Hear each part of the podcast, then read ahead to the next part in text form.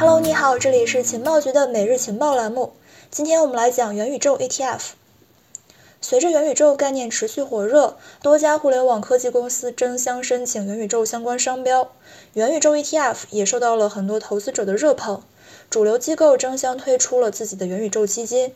在美国、韩国等国之后呢，中国香港首支元宇宙主题 ETF 也已经在港交所上市。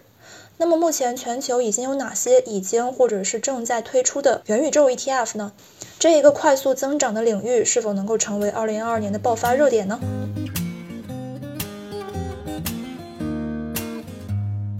首先，我们来看一下全球主要元宇宙 ETF 的分布。元宇宙的概念呢，自从2021年大热，尤其是在第三季度伴随着 Facebook 改名的这个事件之后呢，到达了一个热度巅峰。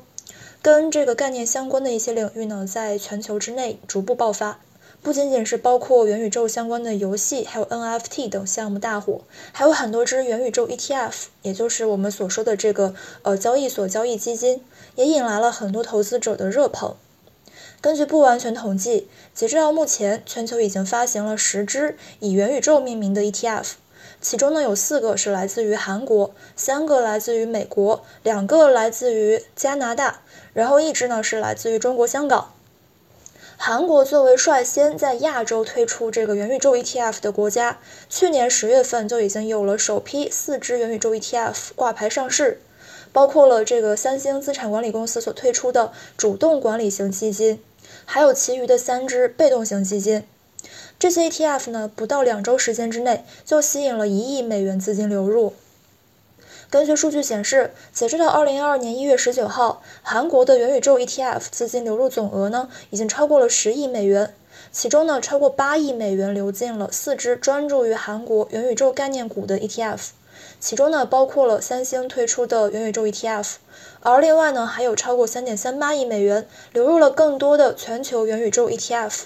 这一部分资金有百分之七十是来自于散户，因此韩国可以说是目前全球增长最快的一个元宇宙 ETF 市场之一。那么，如果说韩国是目前这个增长最快的，那么美国呢，就是当下元宇宙 ETF 的最大市场。截至目前，美国已经发行了三只元宇宙 ETF。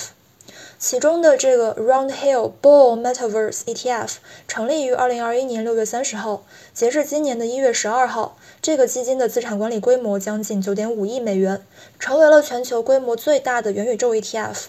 而从这个持仓标的来看，另外一个 ETF METV 呢，主要是投资于硬件和虚拟平台等领域，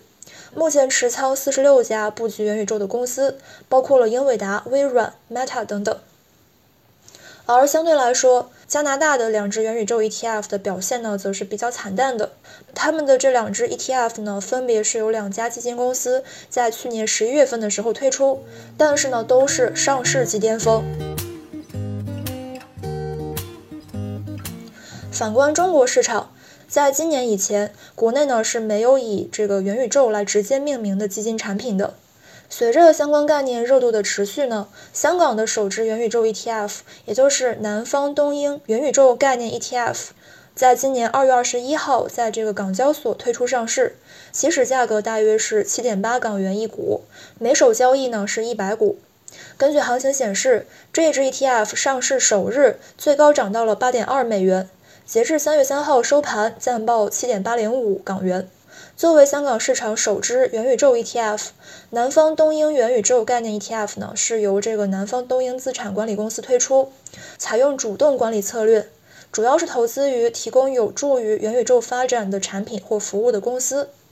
从这个元宇宙概念 ETF 投资组合来看，前十大持仓股呢，主要是全球大型的科技公司和芯片制造商，包括了 Meta、Roblox、英伟达、Unity 和苹果等等。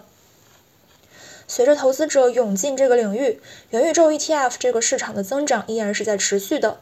全球资管公司之间这个竞争呢也是越来越激烈。